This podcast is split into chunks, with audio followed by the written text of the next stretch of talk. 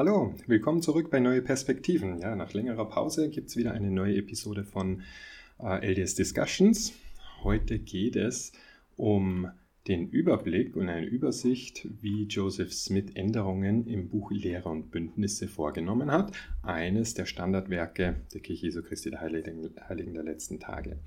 Ja, in früheren Episoden, da habe ich dargelegt, wie Joseph Smith im Zuge der Änderung seiner Theologie auch Änderungen an seiner Geschichte und an den Heiligen Schriften vorgenommen hat. Beispielsweise die Entwicklung der Berichte über die erste Vision, die dann zu Änderungen im Buch Mormon führten.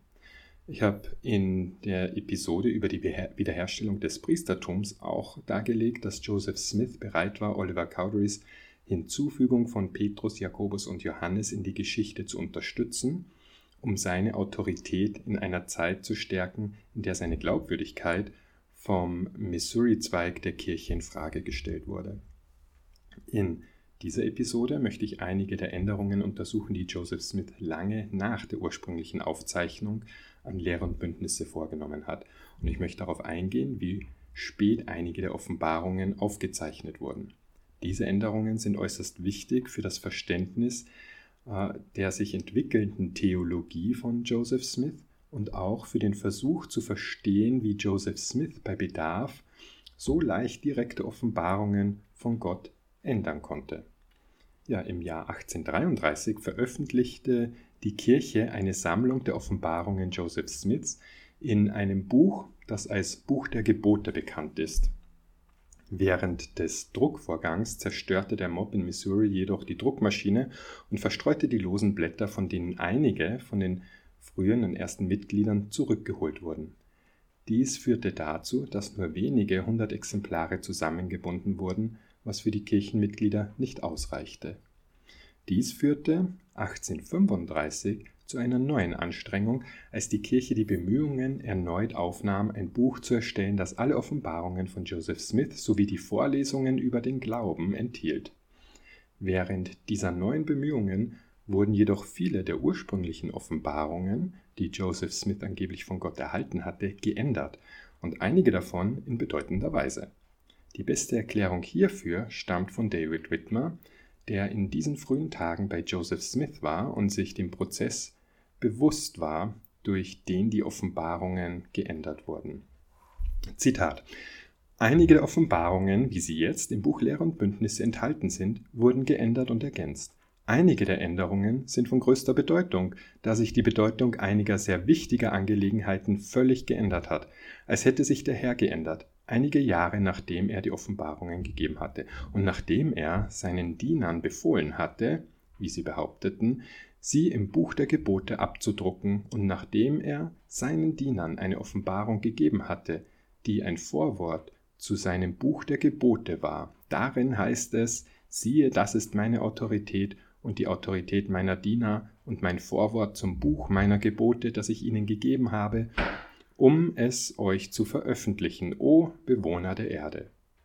Auch, dies, auch in diesem Vorwort heißt es, siehe, ich bin Gott und habe es gesprochen. Diese Gebote sind von mir. Erforscht diese Gebote, denn sie sind wahr und treu. Die Offenbarungen werden im Buch der Gebote richtig abgedruckt. Sie wurden im Buch der Gebote richtig abgedruckt.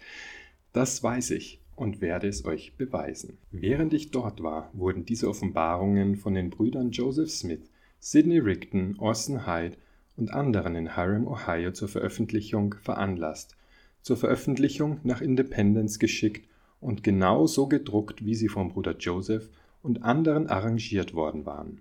Und als das Buch der Gebote gedruckt wurde, empfanden Joseph und die Kirche es als korrekt gedruckt. Das weiß ich. Im Winter 1834 sahen sie, dass einige der Offenbarungen im Buch der Gebote geändert werden mussten, weil die Führer der Kirche zu weit gegangen waren und Dinge getan hatten, in denen sie einige der früheren Offenbarungen bereits äh, übertroffen hatten. So wurde 1835 das Buch Lehr und Bündnisse gedruckt und einige der Offenbarungen geändert und ergänzt. Zitat Ende von Whitmer in An Address to All Believers in Christ. Diese Episode ist jetzt für das Verständnis dieser Probleme von entscheidender Bedeutung, da sowohl Kirchenführer als auch Apologeten erklären, erklärt haben, dass die Änderungen an, den, äh, und Bündnisse, Lehre und Bündnisse hauptsächlich der Grammatik, der Rechtschreibung oder nur kleinen Änderungen dienten. Aber, wie wir hier jetzt noch näher sehen werden, haben die Änderungen nicht nur die ursprünglichen Gebote ähm, betroffen, sondern es veränderten sich auch Elemente der Kirchentheologie. Bevor wir zu den Änderungen kommen, möchte ich einige Zitate von Kirchenführern und Autoren hervorheben, um zu zeigen, wie die Offenbarungen in der Vergangenheit gelehrt wurden.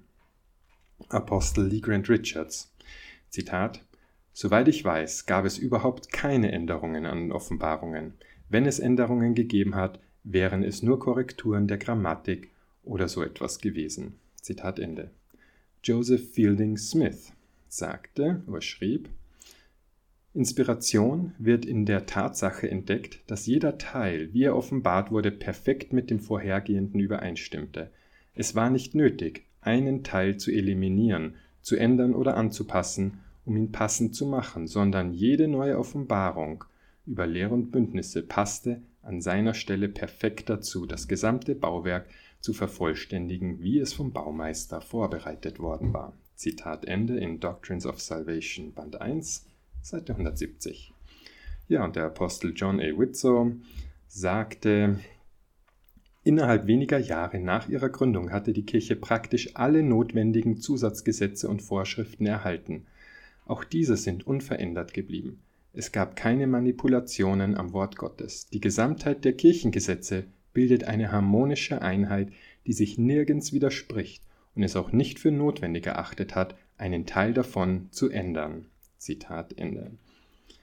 Ja, und der mormonische Schriftsteller John J. Stewart, mehrere seiner Mitarbeiter die in seiner Gegenwart saßen, als einige der Offenbarungen empfangen wurden, berichteten, dass Joseph sie einem Schreiber in so schnellem und gleichmäßigem Tempo diktierte, wie dieser Schreiber schreiben konnte, und behielt dabei ein gleichmäßiger Fluss der Übermittlung und niemals der Veränderung der gesprochenen Worte bei.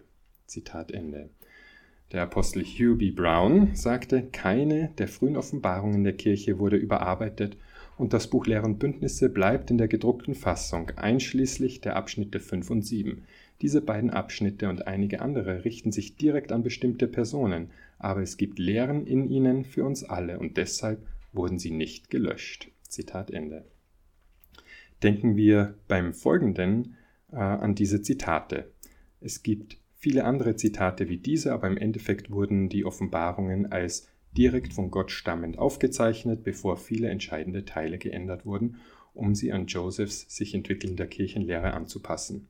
Neuere Apologeten wie Hugh Nibley haben behauptet, dass Offenbarungen bei Bedarf überarbeitet wurden. Das ist das Schöne an Offenbarungen, sie sind strikt, aber offen. Äh, aber das kommt aus einer Notwendigkeit heraus, weil das Quellmaterial heute viel leichter zugänglich ist. Wie zuvor zitiert, erläutert David Whitmer detailliert, wie die Gebote empfangen und geändert wurden und warum diese Änderungen nicht mit der Geschichte und dem Prozess in Einklang gebracht werden können, von dem Joseph Smith behauptete, dass er Offenbarungen empfangen habe.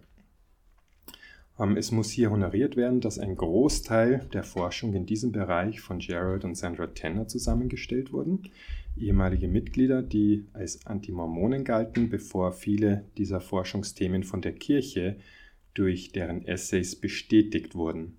Und andere, ähm, die da historische Aufzeichnungen äh, leichter verfügbar wurden im Nachhinein, konnten dann bestätigen, dass die Arbeit der Tenners korrekt war. Ja, also ihre Arbeit brachte viele wichtige Details über die Kirchengeschichte ans Licht und ohne deren harte Arbeit hätten wir möglicherweise nicht einmal den Bericht über die erste Vision von 1832. Ja, ähm, für die war es allerdings eine harte und schwierige Zeit, da sie sehr angefeindet wurden, wenn sie eben ihre Forschung vorangetrieben haben schauen wir uns einen Überblick über die wichtigsten Änderungen in den Offenbarungen von Joseph Smith an, dass es nicht bei dieser Behauptung bleibt, es wurden Änderungen vorgenommen. Ja, beim Vergleich der originalen Textpassagen mit den veränderten haben wir im Deutschen ein Problem. Auf das Original, welche im Wesentlichen im Buch der Gebote zu finden sind, gibt es meines Wissens nach keinen Zugriff auf deutsche Übersetzungen. Im Englischen verlangte es viel Archivarbeit, im Deutschen gibt es somit kein Originalmanuskript.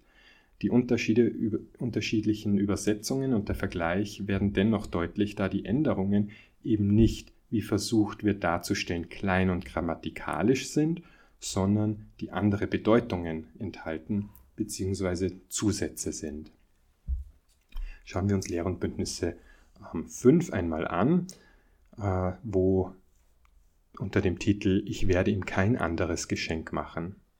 Ja, nachdem er das Buch Mormon fertiggestellt hatte, sollte Joseph Smith mit der Erstellung der Heiligen Schriften auf der Grundlage des Wortes Gottes eigentlich fertig sein. In einer Offenbarung vom März 1829 wird Joseph gesagt, und er hat die Gabe, das Buch zu übersetzen, und ich habe ihm geboten, dass er keine andere Gabe vorgeben soll, denn ich werde ihm keine andere Gabe gewähren. Das ist aus Buch der Gebote, als Kapitel 4, Vers 2.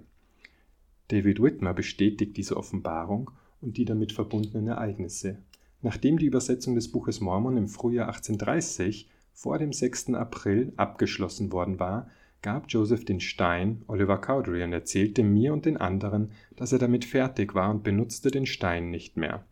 Er sagte, er sei fertig mit der Arbeit, die Gott ihm gegeben hatte, außer der Verkündigung des Evangeliums. Er sagte uns, dass wir uns alle darauf verlassen müssten, dass künftig der Heilige Geist uns führen wird und um den Willen des Herrn erlangen. Zitat Ende. Allerdings widersprach Joseph Smith dieser Offenbarung, indem er die Joseph Smith-Übersetzung der Bibel anging, zahlreiche Offenbarungen aufzeichnete und später das Buch Abraham schuf. Aus diesem Grund musste die Offenbarung geändert werden, damit Joseph Smith eine weitere Gabe vortäuschen konnte. Die Offenbarung wurde daher wie folgt geändert. Und du hast die Gabe, die Platten zu übersetzen. Und das ist die erste Gabe, die ich dir verliehen habe. Und ich habe dir geboten, auf keine andere Gabe Anspruch zu erheben, bis meine Absicht hierhin erreicht ist. Denn ich werde dir keine andere Gabe gewähren, bis dieses abgeschlossen ist. Das ist heute in Lehr und Bündnisse 5, Vers 4 zu finden.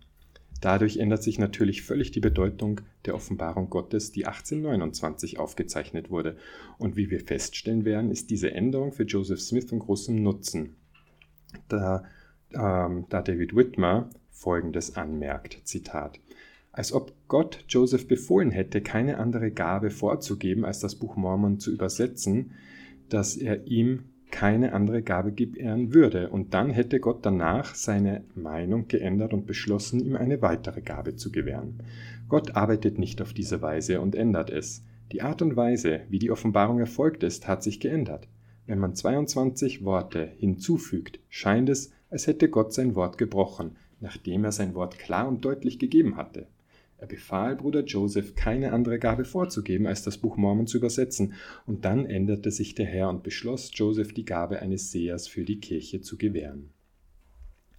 Zitat Ende. Es ist schwer zu verstehen, warum Gott seine Meinung so schnell änderte, nachdem Joseph Smith die erste Offenbarung niedergeschrieben hatte, aber die offensichtliche Antwort ist, dass Joseph Smith beschloss, sein Werk über das Buch Mormon hinaus auszuweiten und die angebliche Offenbarung ändern musste, damit es funktioniert. Dies sind beide oben genannte Quellen der Kirche. Wir nehmen nichts aus dem Kontext und tun nichts Antimormonisches. Diese stammen direkt aus den historischen Aufzeichnungen. Eine weitere Anmerkung, die diese Offenbarung und David Whitmers Kommentare zu den Änderungen miteinander verbindet, ist der Verweis auf die verlorenen 116 Seiten. Die Kirche sagt uns, dass Gott wusste, dass das Originalmanuskript verloren gehen würde bis zu dem Punkt, an dem Gott tausende von Jahren zuvor einen zweiten Satz Platten aufbewahren ließ, um diese Lücke in den Aufzeichnungen zu schließen. Doch Gott erkannte in dieser Offenbarung nicht, dass er, Gott, Joseph Smith, nur wenige Monate später bitten, über das Buch Mormon hinaus weitere Werke auszuführen würde. Und wie wir zuvor auch schon häufig gesagt haben und gesehen haben, sind dies die logischen Probleme, die man beantworten muss, um, die, um es plausibel zu machen. Aber wenn man diese Behauptung so bewertet, wie man es mit den Behauptungen jedes anderen religiösen Führers tun würde, ist es ziemlich offensichtlich, dass diese Schöpfungen von Joseph Smith sind. Das heißt, Gott kann 2000 Jahre voraussehen, irrsinnigen Aufwand betreiben, weil er weiß, da werden Seiten verloren gehen und die sind nicht anders wiederbringbar als nur durch Übersetzung von physischen Platten, ist aber nicht in der Lage, Joseph Smith ein paar Monate im Voraus schon die Info zu geben, dass äh, sein Werk mehr bedeuten wird, als nur das Buch Mormon zu übersetzen. Schauen wir uns einmal etwas bezüglich der Gründung der Kirche an die wir heute in Lehrenbündnisse 18 lesen können. Im Juni 1829 beanspruchte Joseph Smith eine Offenbarung durch den Seherstein über die Gründung der Kirche. Der Teil der ursprünglichen Offenbarung, der hier im Mittelpunkt steht, ist folgender. Siehe, ich habe dir durch meinen Geist in vielen Fällen kundgetan, dass das, was du geschrieben hast, wahr ist. Darum weißt du, dass es wahr ist. Und da du nun weißt, dass es wahr ist, siehe, so gebe ich dir das Gebot, dich auf das zu verlassen, was geschrieben ist, denn darin ist alles niedergeschrieben, was meine Kirche, mein Evangelium und meinen Felsen betrifft. Darum, wenn du meine Kirche auf meinem Evangelium und meinen Felsen errichtest, werden die Pforten der Hölle dich nicht überwältigen. Ende des Zitats. In dieser Offenbarung bezieht sich der Ausdruck darin auf die Goldplatten. Aber das Problem besteht jetzt nun darin, dass im Buch Mormon viele der Ergänzungen zur Kirche, die Joseph Smith seit der Fertigstellung des Buches Mormon vorgenommen hatte, nicht vorkommen.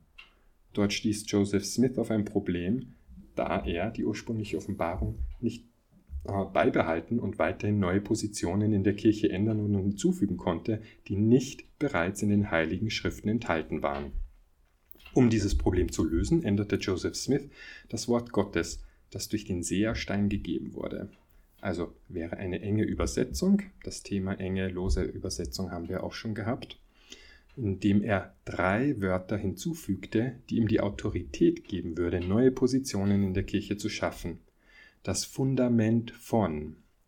Die neu äh, redigierte Offenbarung lautet nun wie folgt: Siehe, ich habe dir durch meinen Geist in vielen Fällen kundgetan, dass das, was du geschrieben hast, wahr ist, darum weißt du, dass es wahr ist, und da du nun weißt, dass es wahr ist, siehe, so gebe ich dir das Gebot, dich auf das zu verlassen, was geschrieben ist. Denn darin ist alles niedergeschrieben, was die Grundlage meiner Kirche, meines Evangeliums und meines Felsens betrifft. Darum, wenn du meine Kirche auf der Grundlage meines Evangeliums und meines Felsens errichtest, werden die Pforten der Hölle dich nicht überwältigen. Zu lesen in Lehrenbündnisse 18, Verse 2 bis 5. David Whitmer bringt noch einmal die Problematik dieser Änderung der Offenbarung auf den Punkt. Er sagt, diese Änderungen wurden von den Führern der Kirche vorgenommen, die in Irrtum und geistliche Blindheit abgedriftet waren. Durch den Einfluss von Sidney Rigdon wurde Bruder Joseph immer weiter dazu gebracht, jedes Jahr Offenbarungen zu empfangen, um Ämter und Lehren einzuführen, die nicht in den Lehren Christi im geschriebenen Wort erwähnt sind. In ein paar Jahren waren sie dem geschriebenen Wort voraus, so dass sie diese Offenbarungen ändern mussten. Dieses Zitat ist sehr wichtig, denn es war Sidney Rigdon, der das Konzept des aaronischen und melchisedekischen Priestertums brachte, was uns zu unserer nächsten großen Änderung in Lehr und Bündnisse führt, eben der Wiederherstellung des Priestertums. Dies ist eine Offenbarung, auf die wir in unserem Überblick über die Wiederherstellung des Priestertums viel ausführlicher eingegangen sind, aber ich möchte sie auch auf dieser Stelle hervorheben. Als Joseph Smith ursprünglich die Wiederherstellung des Priestertums veröffentlichte, wurde die Anwesenheit von Jan Johannes dem Täufer weder erwähnt, noch wurde das aaronische oder melchisedekische Priestertum erwähnt. Diese Ideen kamen erst auf, als Sidney Rigdon, der aus dem Campbellitenzweig kam, ein, dass er, er sie einbrachte.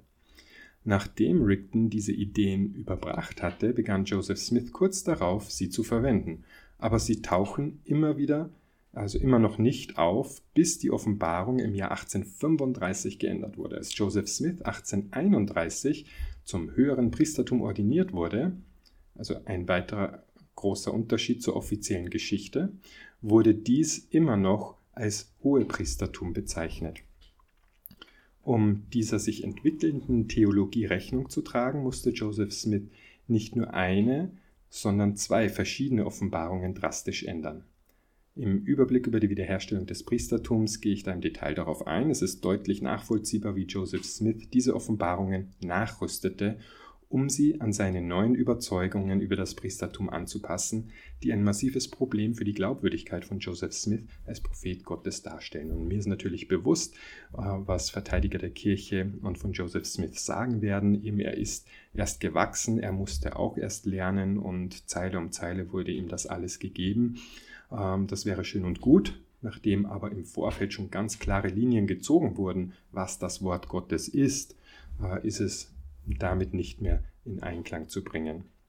Ja, die Quintessenz ist, dass nicht nur die Geschichte von Petrus, Jakobus und Johannes nicht ursprünglich aus der Geschichte von Joseph und Oliver über die Wiederherstellung des Priestertums stammte, sondern dass genau die Offenbarung, die diese Geschichte beansprucht, nachgerüstet wurde, um die Geschichte einzuschließen, die Oliver über Wiederherstellung des Priestertums einführte, als die Autorität in Frage gestellt wurde. Ja, darüber hinaus nimmt Joseph Smith auch eine bedeutende Änderung vor, um seine Autorität in der Kirche auf ein unübertroffenes Niveau zu heben. Bis 1835 wurden sowohl Joseph Smith als auch Oliver Cowdery in der Kirche als Älteste bezeichnet. Im Buch der Gebote heißt es, und diese Gebote ergingen an Joseph Smith Jr., der von Gott berufen und zu einem Apostel Jesu Christi ordiniert wurde, dass er ein, ein Ältester dieser Kirche sei sowie an Oliver Cowdery, der ebenfalls von Gott berufen wurde, ein Apostel Jesu Christi, dass er ein Ältester dieser Kirche sei und unter seiner Hand ordiniert wurde. Ende aus dem Buch der Gebote, äh, Kapitel 24. Vergleichen wir nun diese beiden Verse mit den veränderten Versionen der Offenbarung, die jetzt Lehr und Bündnisse 20 sind. Da heißt es, und diese Gebote ergingen an Joseph Smith Jr., der von Gott berufen und zu einem Apostel Jesu Christi ordiniert wurde, dass er der erste Älteste dieser Kirche sei. Sowie an Oliver Cowdery, der ebenfalls von Gott berufen wurde, ein Apostel Jesu Christi, dass er der zweite Älteste dieser Kirche sei und unter seiner Hand ordiniert wurde. Wie ich zuvor erwähnt habe, wurde diese Offenbarung geändert, als Joseph Smith einer intensiven Prüfung seitens der Kirche ausgesetzt war, die von ihm verlangte, seine Autorität zu erhöhen, um unübertroffen zu sein. Diese oben genannten Änderungen mögen klein erscheinen, aber Joseph Smith ändert eine Offenbarung Gottes, um seine Autorität zu festigen und zu erhöhen. Schauen wir uns das Thema Polygamie an. Ähm, und zwar aus Lehr und Bündnisse 101.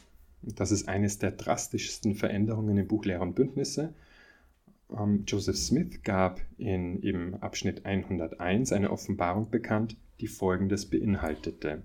Insofern dieser Kirche Christi das Verbrechen der Unzucht und Polygamie vorgeworfen wurde, wir erklären, dass wir glauben, dass ein Mann und dass ein Mann eine Frau haben sollte und eine Frau nur einen Ehemann, außer im Todesfall einer der beiden, wenn es frei steht, erneut zu heiraten. Das ist aus der 1835er Version von Lehr und Bündnisse 101. Bedenken wir nun, dass Joseph Smith diesen Abschnitt von Lehr und Bündnisse nicht persönlich verfasst hat, sondern dass diese Aussage verfasst wurde, nachdem er wegen seiner sexuellen Beziehung zu Fanny Alger unter die Lupe genommen wurde. Obwohl Joseph Smith den Abschnitt nicht persönlich verfasst hat oder behauptet, ihn durch Offenbarung erhalten zu haben, hatte ihn 1835 in das erste Buch Lehr und Bündnisse aufgenommen.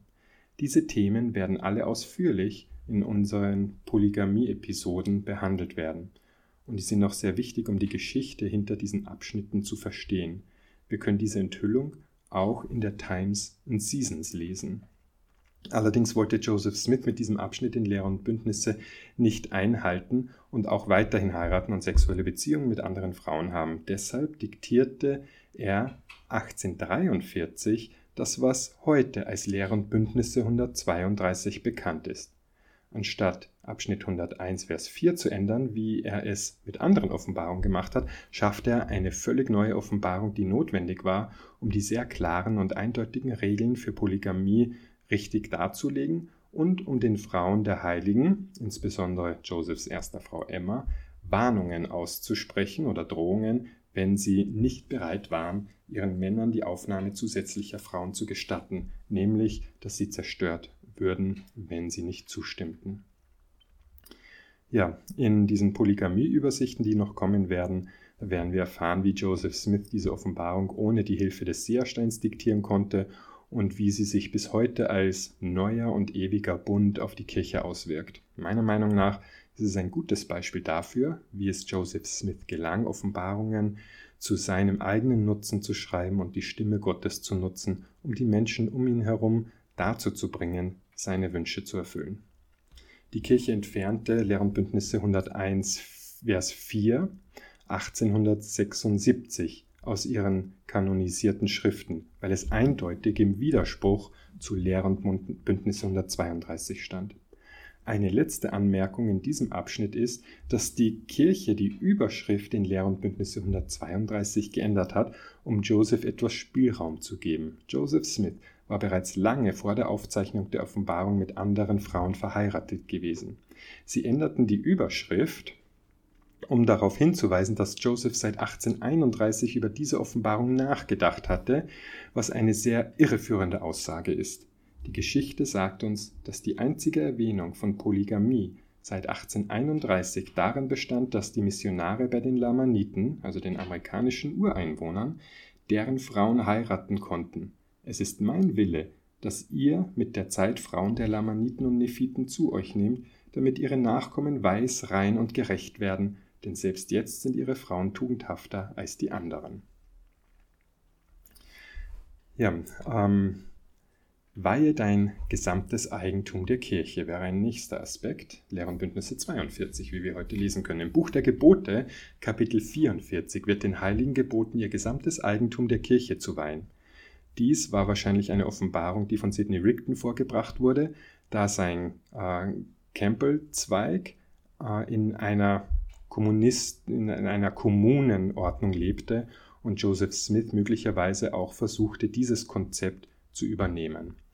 Allerdings änderte Joseph diese Offenbarungen später in Lehrenbündnisse 42, Vers 30 von alles Wein in von deinem Eigentum, was natürlich die Bedeutung der Offenbarung völlig verändert.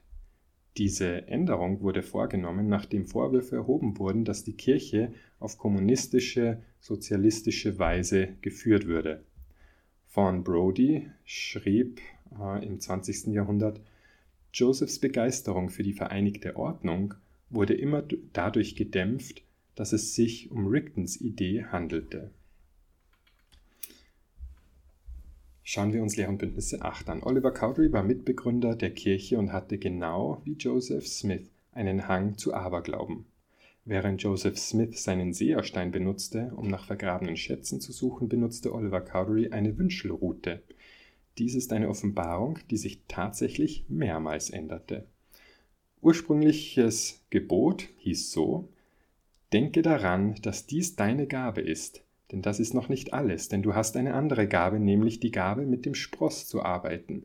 Siehe, er hat dir Dinge gesagt, siehe, es gibt keine andere Macht außer Gott, die diese Dinge der Natur bewirken kann. Arbeite in deinen Händen. Diese arbeitet in deinen Händen. Das stammt aus den Joseph Smith Papers. Im Buch der Gebote 7, Vers 3 heißt es, das ist aber noch nicht alles. Denn ihr habt noch eine andere Gabe, nämlich die Gabe, mit der Rute zu arbeiten. Siehe, sie hat euch Dinge gesagt, siehe, es gibt keine andere Macht als Gott, die dies bewirken kann, damit diese Rute der Natur in deinen Händen wirken kann, denn es ist das Werk Gottes. In Lehrer und Bündnisse 8, Verse 6 bis 8 lesen wir, nun ist dies nicht all deine Gabe, denn du hast noch eine Gabe, nämlich die Gabe Aarons.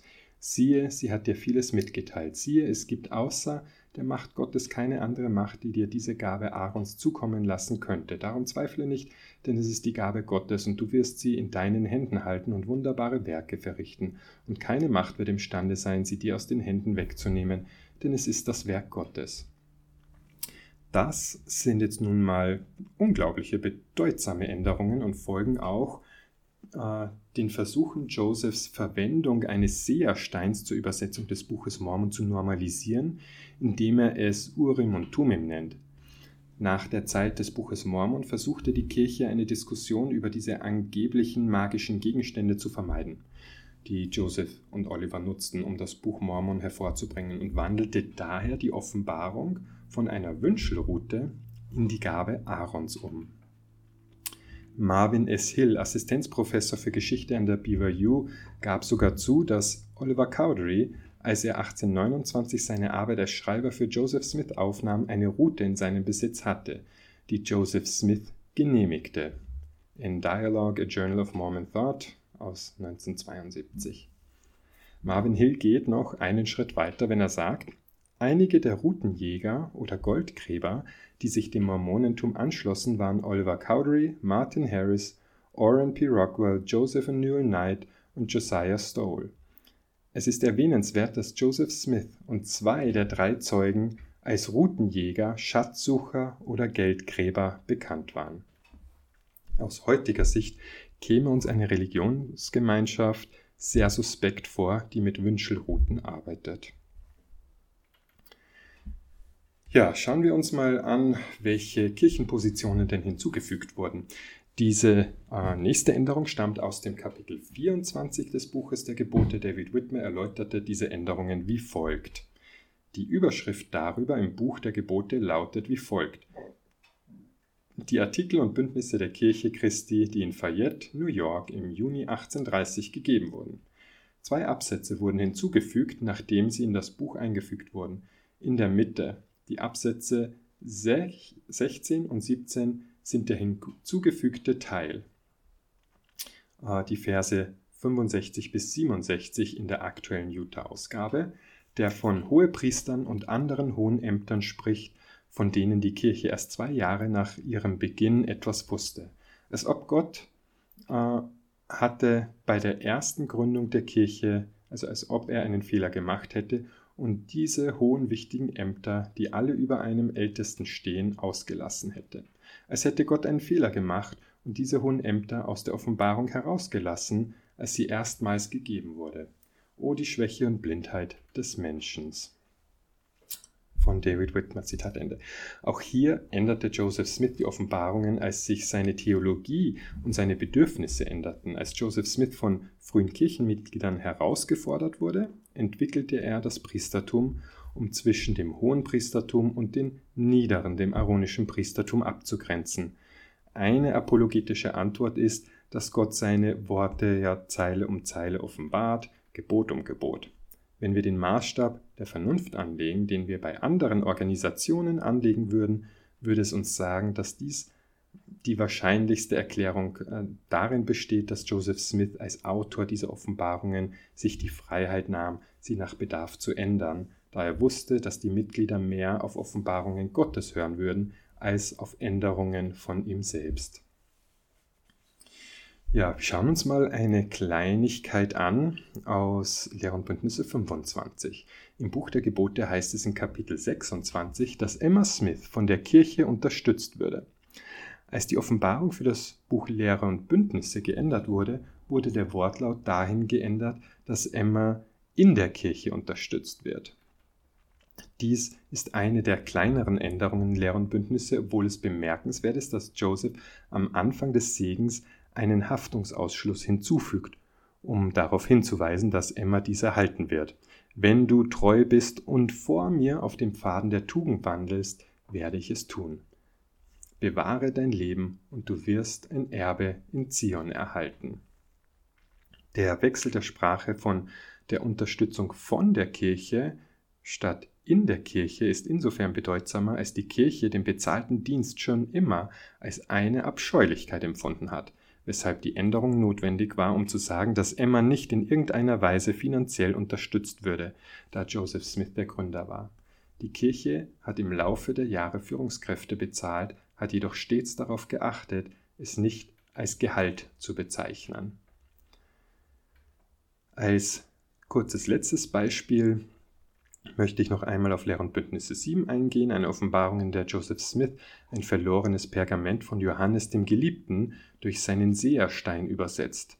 Dies taucht während der Übersetzung des Buches Mormon auf, da sie sich fragen, ob Johannes der Geliebte im Fleische verweilte oder starb. Das Faszinierende an dieser Offenbarung ist, dass Joseph Smith behauptet, das Pergament mit dem Seherstein zu sehen und er übersetzte die Schrift direkt vom Pergament. Als die Offenbarung jedoch vor der Zusammenstellung von Lehr und Bündnisse von 1835 überarbeitet wird, erweitert Joseph Smith den Text der Offenbarung von um 143 Wörter äh, auf, also von 143 Wörter auf 252 Wörter, was den Text fast verdoppelt. Das ist ein Problem, da es sich bei dieser besonderen Offenbarung nicht nur um eine enge Übersetzung handelt, sondern sie auch direkt vom Pergament übersetzt wird.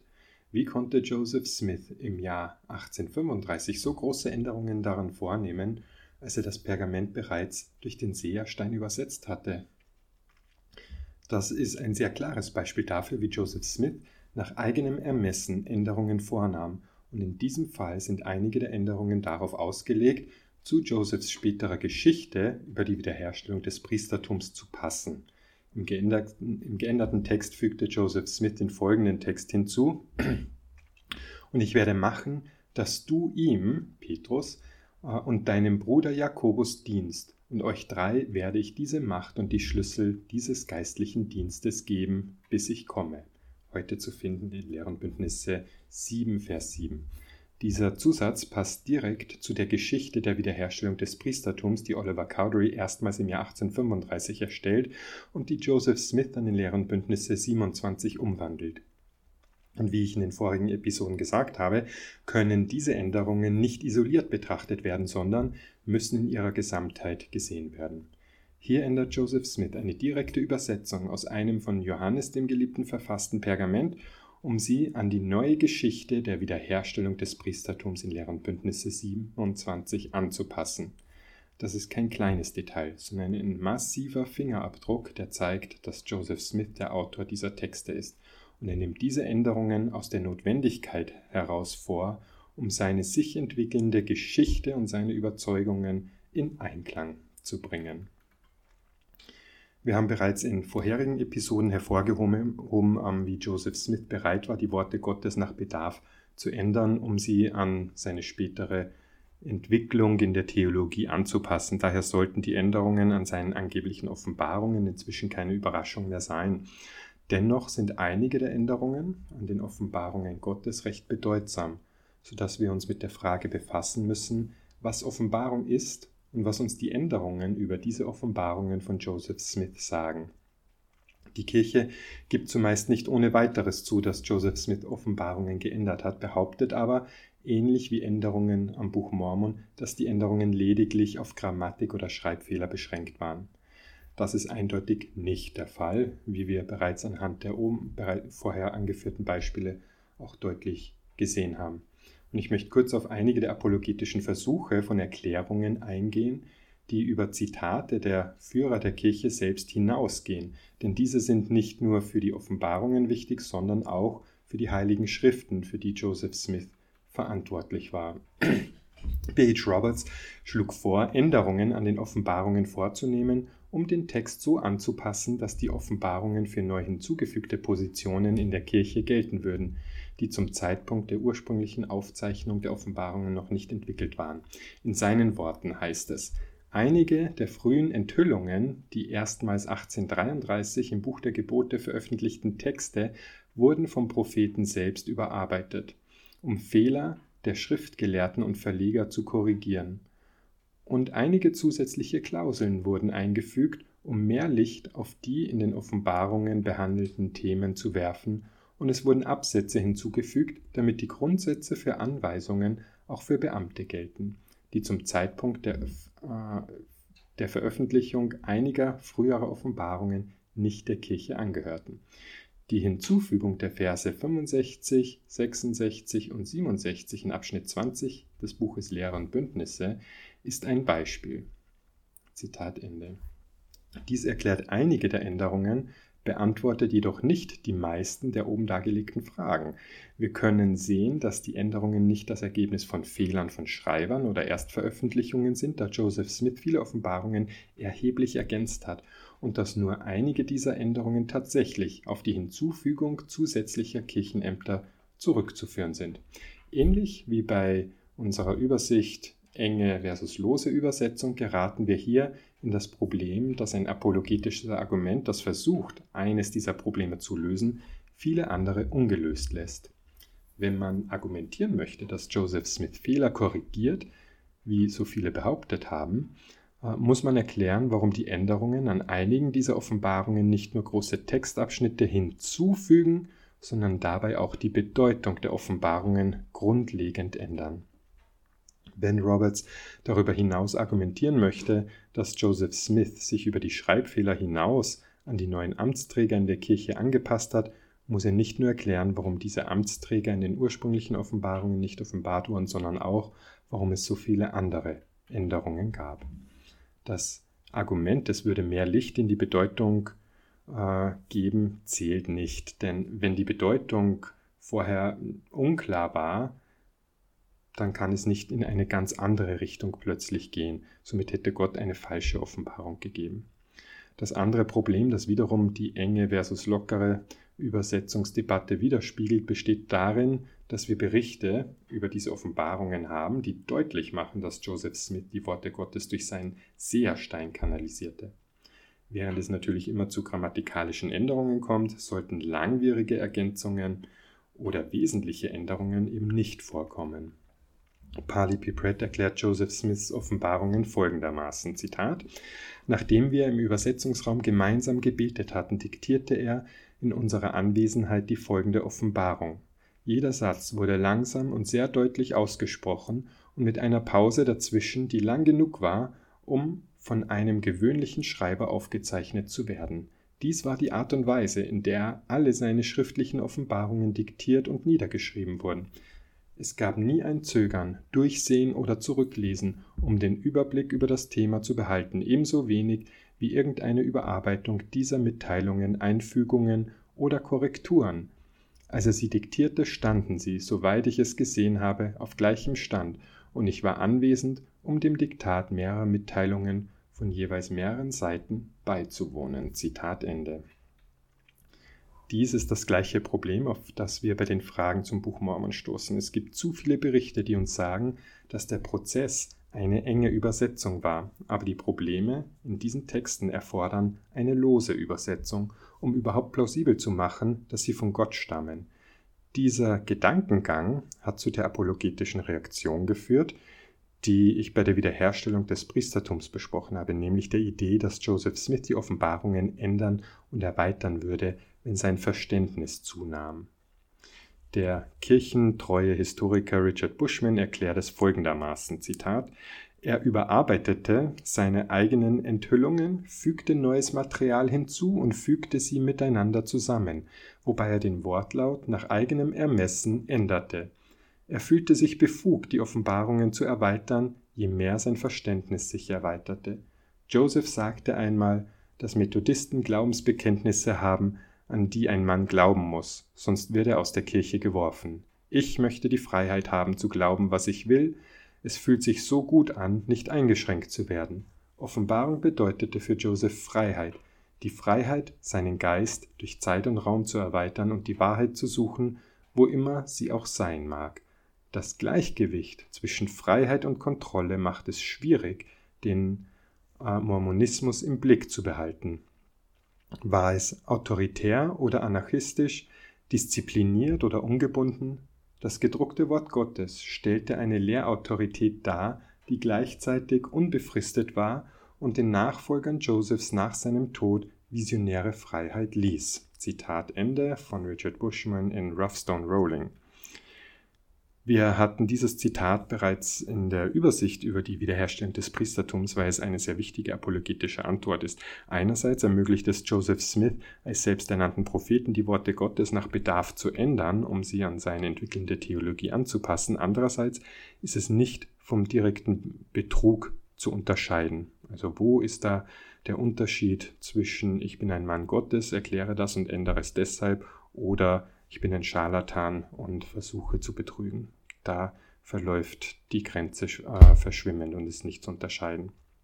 Und wie wir auch in vorherigen Episoden auch schon mehrfach wiederholt haben, ähm, sind diese Probleme bei Joseph Smiths Texten zwar nicht alle gleich, es gibt jedoch gemeinsame Fäden, die sie miteinander verbinden. Angefangen bei Josephs Beschäftigung mit der Schatzsuche, über die Geschichte der Goldplatten bis hin zu den Problemen mit dem Übersetzungsprozess lässt jede apologetische Antwort implizit die Möglichkeit zu, dass Joseph Smith alles äh, erfunden hat. Das Expansionsmodell, wie von Bushman angedeutet wird, äh, wurde von Blake Ostler detailliert beschrieben. Hier ein Zitat. Das Offenbarungsmodell, das ich hier vorschlage, ist das der kreativen Mitbeteiligung. Mir scheint, dass das Buch Mormon am sinnvollsten ist, wenn man es sowohl als Offenbarung an Joseph Smith als auch als Josephs Erweiterung des Textes betrachtet. Diese Sichtweise erfordert eine Theologie der Offenbarung, die sich auf die der menschlichen Erfahrung innewohnenden Interpretation konzentriert. Diese Ansicht basiert auf zwei grundlegenden Prämissen. Erstens, es kann keine Offenbarung ohne menschliche Erfahrung geben. Und zweitens, es kann keine menschliche Erfahrung ohne Interpretation geben.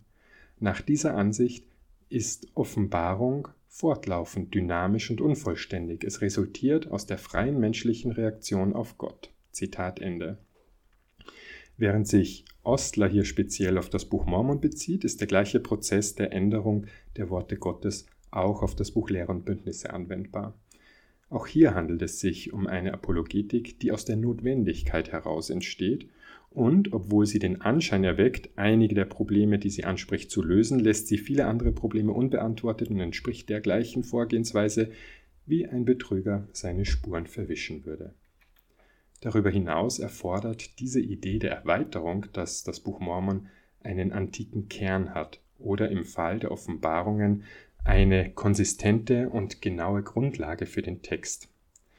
Wie wir in den Übersichten zum Buch Mormon ausführlich ähm, gesehen haben, basiert jeder Aspekt des Textes auf der King James Bibel mit umgebenden Einflüssen aus den 1820er Jahren, die wichtige Handlungsstränge und Themen schafften. Wenn es einen alten Kern gibt, von dem Joseph Smith ausgeht, dann ist es keiner, den ich von Gelehrten gesehen habe, von dem aus Joseph Smith den Text erweitert hat. Im Buch Lehren Bündnisse kommen die Offenbarungen fast ausschließlich Joseph Smith zugute, sei es darum, Mitglieder dazu zu bringen, auf seine Gebote in der Stimme Gottes zu hören, wie Martin Harris dazu zu bringen, das Buch Mormon zu finanzieren, oder Nancy Miranda Hyde dazu zu bringen, auf sie zu hören, den Rat meines Dieners Joseph in allen Dingen, die er ihr beibringen wird, was sie dazu bringt, neue polygame Frauen für ihn zu rekrutieren oder seine Frau Emma zu sagen, dass sie die Polygamie akzeptieren solle, sonst werde sie zerstört. Einer der besten Ratschläge, die ich je gehört habe, wenn ich mir das Buch Mormon Joseph Smith oder die Kirchengeschichte anschaue, ist, sie einfach wie jedes andere Buch, jede andere religiöse Figur oder jede andere Kirche zu betrachten. Was ist die logischste Schlussfolgerung, wenn man diese Veränderungen im Zusammenhang mit der Frage liest, wann und wie Joseph Smith sie vorgenommen hat. Genau wie die Entwicklung der Berichte über die erste Vision folgen auch die Veränderungen in den Offenbarungen den Veränderungen in Joseph Smiths persönlicher Theologie und seinen Bedürfnissen. Während die apologetische Antwort lautet, dass diese Änderungen geringfügig waren, gibt es wie gesehen erhebliche Änderungen an den Offenbarungen, die nicht durch Fehler der Schreiber oder des Verständnisses erklärt werden können. Diese Themen sind nicht isoliert, sondern Teil eines Musters, das sich durch das Buch Mormon, das Buch Abraham und das Buch Lehrenbündnisse zieht. Und wie ich in diesen Übersichten bisher auch oft dargelegt habe, müssen diese Probleme in ihrer Gesamtheit betrachtet werden, um zu verstehen, dass es sich nicht nur um isolierte kleine Details handelt, die man ja vielleicht dann auch schnell beiseite schiebt und ihm als Kleinigkeit abtut, sondern es ist ein Muster, das Joseph Smith Fingerabdrücke äh, in seinen Werken hinterlässt. Wenn ein anderer religiöser Führer wissentlich die Offenbarungen ändern würde, von denen er behauptet, sie kämen von Gott, wie würden wir dann äh, seinen Anspruch als Prophet bewerten. Während wir die Lücken in der Geschichte immer durch ein göttliches Eingreifen füllen können, ist die Realität so, dass wir um die Probleme mit der Änderung der Offenbarungen Gottes äh, zu lösen, nicht nur akzeptieren, sondern auch glauben müssen, dass Gott mit Joseph Smith entweder nicht klar war, als sie ursprünglich gegeben wurden, die Offenbarungen, oder dass Gott absichtlich wichtiges Material weggelassen hat, dass Gott Joseph Smith nicht korrigiert hat, als sie die Offenbarungen im Buch der Gebote zusammenstellten, sondern dass Gott Joseph Smith schließlich kurz darauf die Fülle dieser Offenbarungen für die Lehre, äh, für Lehre und Bündnisse von 1835 gegeben hat. Ja, andererseits ist das Szenario aus kritischer Sicht viel weniger kompliziert zu erklären. Joseph Smith hatte Offenbarungen nach Bedarf erstellt, seit er mit der Übersetzung des Buches Mormon begonnen hatte. Er wusste, dass sie sie alle zu einem Buch zusammenstellen würde, zu dem jedes Mitglied der Kirche Zugang haben sollte und dass er seine ursprünglichen Aussagen damit in Zusammenhang bringen musste, was sie gerade praktizierten. Daher änderte Joseph Smith die Offenbarungen, um sie eben an seine aktuelle Theologie anzupassen, die in der Geschichte von Petrus, Jakobus und Johannes, von Oliver Cowdery hinzugefügt wurde zum Beispiel. Also das nur so als ein Beispiel, um seine Autorität als einziger Prophet Gottes zu stärken. Diese Veränderungen stellen durchaus ein Problem dar und Elder Boyd Kepecker ging auf der Generalkonferenz im April 1874 folgendermaßen darauf ein. Einige haben behauptet, dass diese Offenbarungsbücher falsch seien und sie zeigen Änderungen, die in den Texten dieser Schriften seit ihrer ursprünglichen Veröffentlichung stattgefunden, als Beweis vor. Sie zitieren diese Veränderungen, für die es viele Beispiele gibt, als würden sie selbst eine Offenbarung verkünden. Als ob sie die einzigen wären, die von ihnen wüssten. Natürlich gab es Änderungen und Korrekturen. Das weiß jeder, der auch nur ein wenig recherchiert hat. Bei richtiger Überprüfung werden solche Korrekturen zu einem Zeugnis für die Wahrheit der Bücher, nicht gegen sie. Der Prophet Joseph Smith war ein ungeschulter Bauernjunge. Das Lesen, das Lesen einiger seiner frühen Briefe im Original zeigt, dass er in Rechtschreibung, Grammatik und Ausdruck etwas ungeschliffen ist. Dass die Enthüllung durch ihn in irgendeiner Form literarischer Raffinesse erfolgten, grenzt an ein Wunder. Dass es immer wieder zu einer Perfektionierung kommt, stärkt meinen Respekt vor ihnen. Nun füge ich mit Nachdruck hinzu, dass es sich bei solchen Änderungen im Wesentlichen um geringfügige Verbesserungen der Grammatik, des Ausdrucks, der Zeichensetzung und der Klarstellung handelte. Es wurde nichts Wesentliches geändert. Zitat Ende. Auch heute wird näher an Elder Peckers unehrlicher Rede auf der Ansprache da bei der Generalkonferenz gelehrt, als dass offen zugegeben wird, dass es sich auch um maßgebliche Änderungen handelt. Es wird nach wie vor heruntergespielt und kleingeredet, ähm, nicht geleugnet, aber bagatellisiert. Und wo ich auch noch anmerken möchte, diese Idee, naja, jeder, der sich da recherchiert hat, weiß ja davon, äh, ist auch völlig falsch, weil es wird ja geraten, nichts anderes anzufassen als die äh, aktuellen heiligen Schriften und ähm, auch eben die Kirchenleitfäden. Und in diesen wird das eben nicht aufgegriffen. Ja, bevor ich schließe, noch ein Zitat aus einem Brief von Apostel B. Brown aus dem Jahr 1966. Keine der frühen Offenbarungen der Kirche wurde revidiert und das Buch Lehr und Bündnisse bleibt in der gedruckten Fassung einschließlich der Abschnitte 5 und 7. Diese beiden Abschnitte und einige andere richten sich direkt an bestimmte Personen, aber sie enthalten Lehren für uns alle und daher wurden sie nicht entfernt. Tatsache ist, dass Browns Aussage hier eine glatte Lüge ist.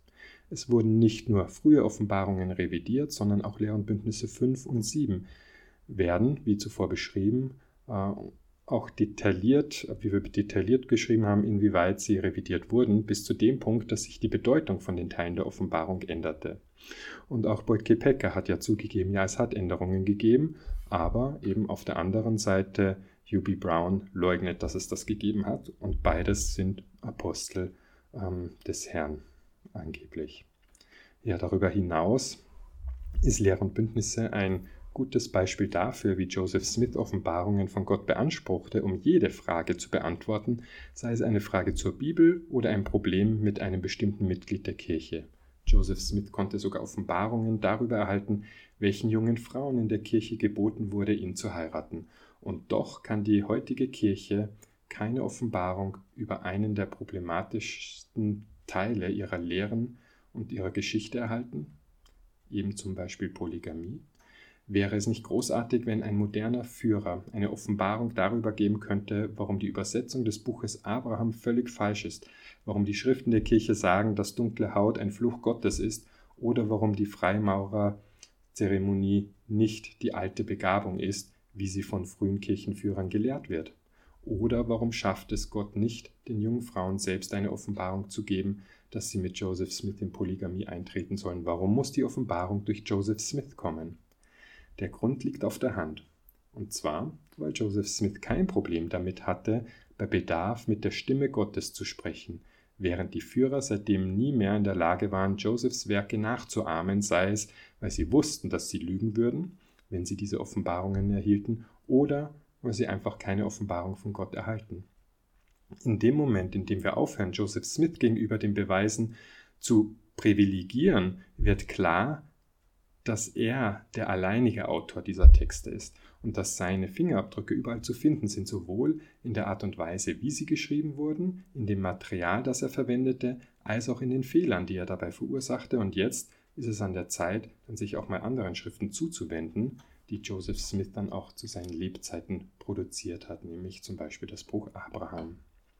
Ja, vielen Dank, dass du da jetzt reingehört hast. Ich hoffe, das war ähm, Aufschlussreich für mich war die Recherche zu dem Thema. Auch äh, da war vieles Neues dabei und ich habe wieder ein Muster erkannt, dass auch heute immer argumentiert wird, dass es, dass nichts verändert wurde und dass all jenes, was immer als Anti-Mormonen-Recherche und Material bezeichnet wird, äh, es mit der Zeit irgendwann mal so äh, verbreitetes Wissen wird, dass auch in der Kirche man das an äh, akzeptieren muss, dass es da Änderungen gegeben hat und trotzdem gibt es immer noch ausreichend Strenge äh, in, der, in der Mitgliedschaft der Kirche, angefangen vom unter Anführungszeichen kleinen Mitglied bis hin zu Aposteln, die da sehr vehement noch ein altes Narrativ versuchen wiederzugeben.